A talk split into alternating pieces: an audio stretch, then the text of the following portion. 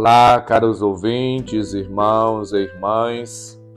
Abramos os nossos corações e nossos ouvidos para fazermos um encontro com a palavra de vida e salvação e nos deixarmos orientar e capacitar pelo Senhor.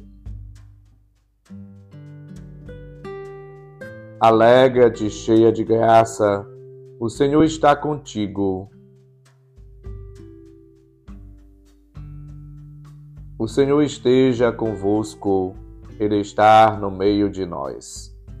Proclamação do Evangelho de Jesus Cristo segundo Lucas, capítulo 1, versículos de 26 a 38.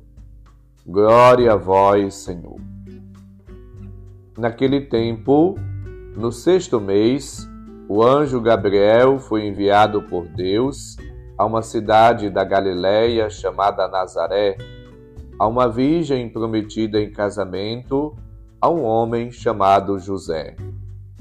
Ele era descendente de Davi e o nome da virgem era Maria. O anjo entrou onde ela estava e disse: Alegra-te, cheia de graça, o Senhor está contigo. Maria ficou perturbada com estas palavras e começou a pensar qual seria o significado da saudação. O anjo então disse-lhe: Não tenhas medo, Maria, porque encontrar-te graça diante de Deus. Eis que conceberás e darás à luz um filho, a quem porás o nome de Jesus. Ele será grande, será chamado Filho do Altíssimo e o Senhor Deus lhe dará o trono de seu pai Davi. Ele reinará para sempre sobre os descendentes de Jacó, e o seu reino não terá fim. Maria perguntou ao anjo: Como acontecerá isso se eu não conheço homem algum? O anjo respondeu: O Espírito virá sobre ti, e o poder do Altíssimo te cobrirá com sua sombra. Por isso o menino que vai nascer será chamado Santo, Filho de Deus. Também Isabel, tua parenta, concebeu um filho na velhice. Este já é o sexto mês daquela que era considerada estéril, porque para Deus nada é impossível. Maria então disse: Eis aqui a serva do Senhor Faça-se em mim segundo a tua palavra. E o anjo retirou-se. Palavra da salvação. Glória a vós, Senhor. Caros ouvintes, irmãos e irmãs, hoje, 8 de dezembro, solenidade da Imaculada Conceição da Virgem Santa Maria somos todos convidados a procurar sintonizar-nos com o projeto, com a vontade de Deus. Diante dos nossos dramas humanos, dos desafios, provações, dificuldades, problemas, tentações, devemos procurar escutar a voz de Deus que chama a cada um de nós para colaborarmos no seu plano de salvação. Devemos estar sempre abertos para acolher com o coração disponível os planos de Deus, a vontade de Deus para nós e para o mundo. As leituras da liturgia da missa deste dia ajudam-nos a entender que o projeto de Deus é um projeto de vida plena, verdadeira e total para cada ser humano. E esse projeto estava na mente e no coração de Deus desde o princípio. E foi apresentado ao longo dos séculos pelos profetas e de uma maneira muito especial, realizada, revelada, a vontade e o plano de Deus aos homens e mulheres através de Jesus Cristo, que exige e espera de cada um de nós uma resposta decidida, total à seu, sua vontade, ao seu plano de salvação.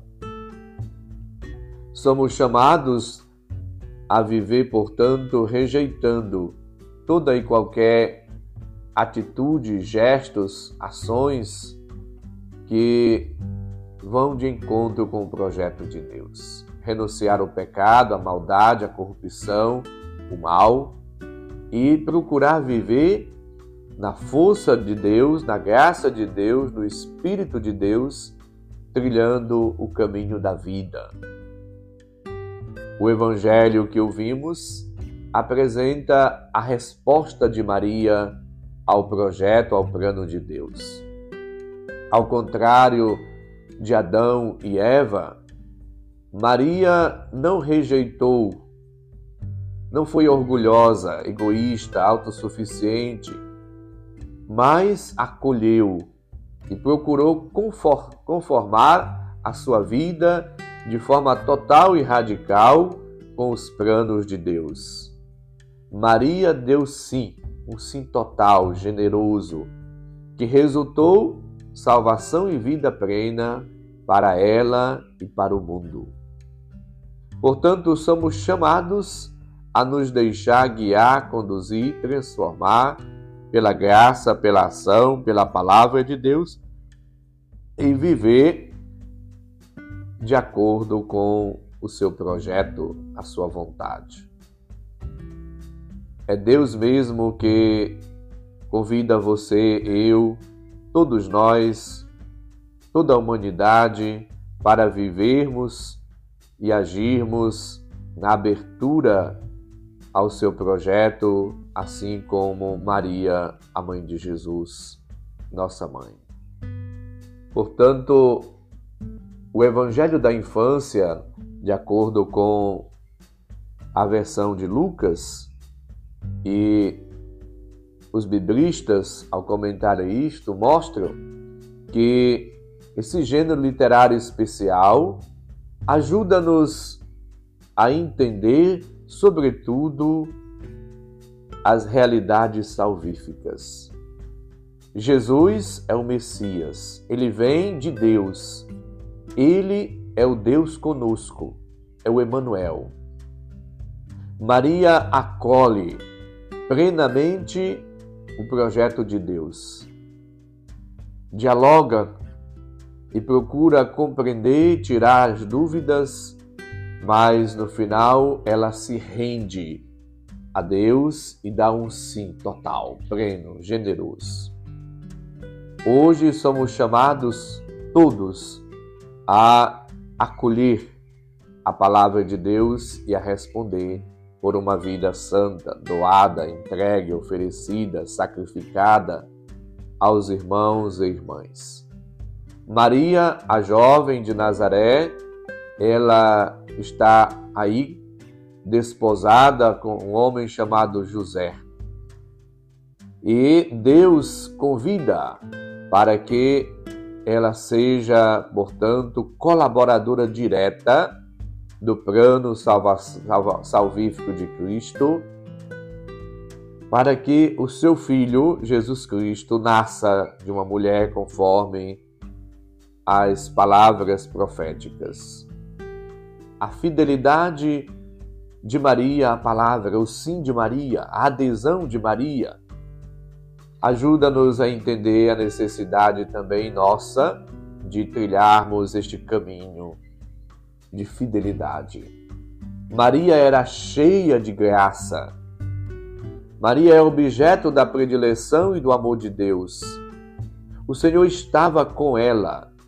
Portanto, Maria ela caminha, vive na amizade, na comunhão, na presença, ao lado, junto de Deus.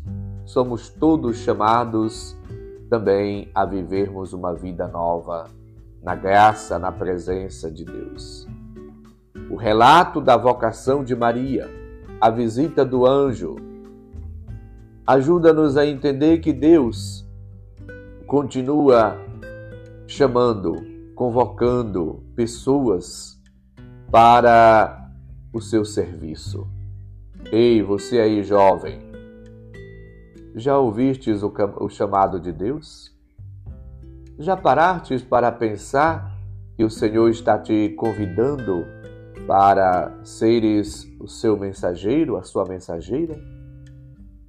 Maria disse sim a Deus. E por isso nós também devemos imitá-la. Na dedicação, no amor, no serviço, na resposta, na dedicação, no carinho, no afeto, no cuidado, no abandono, na confiança, na providência divina. Maria era repleta, cheia do Espírito.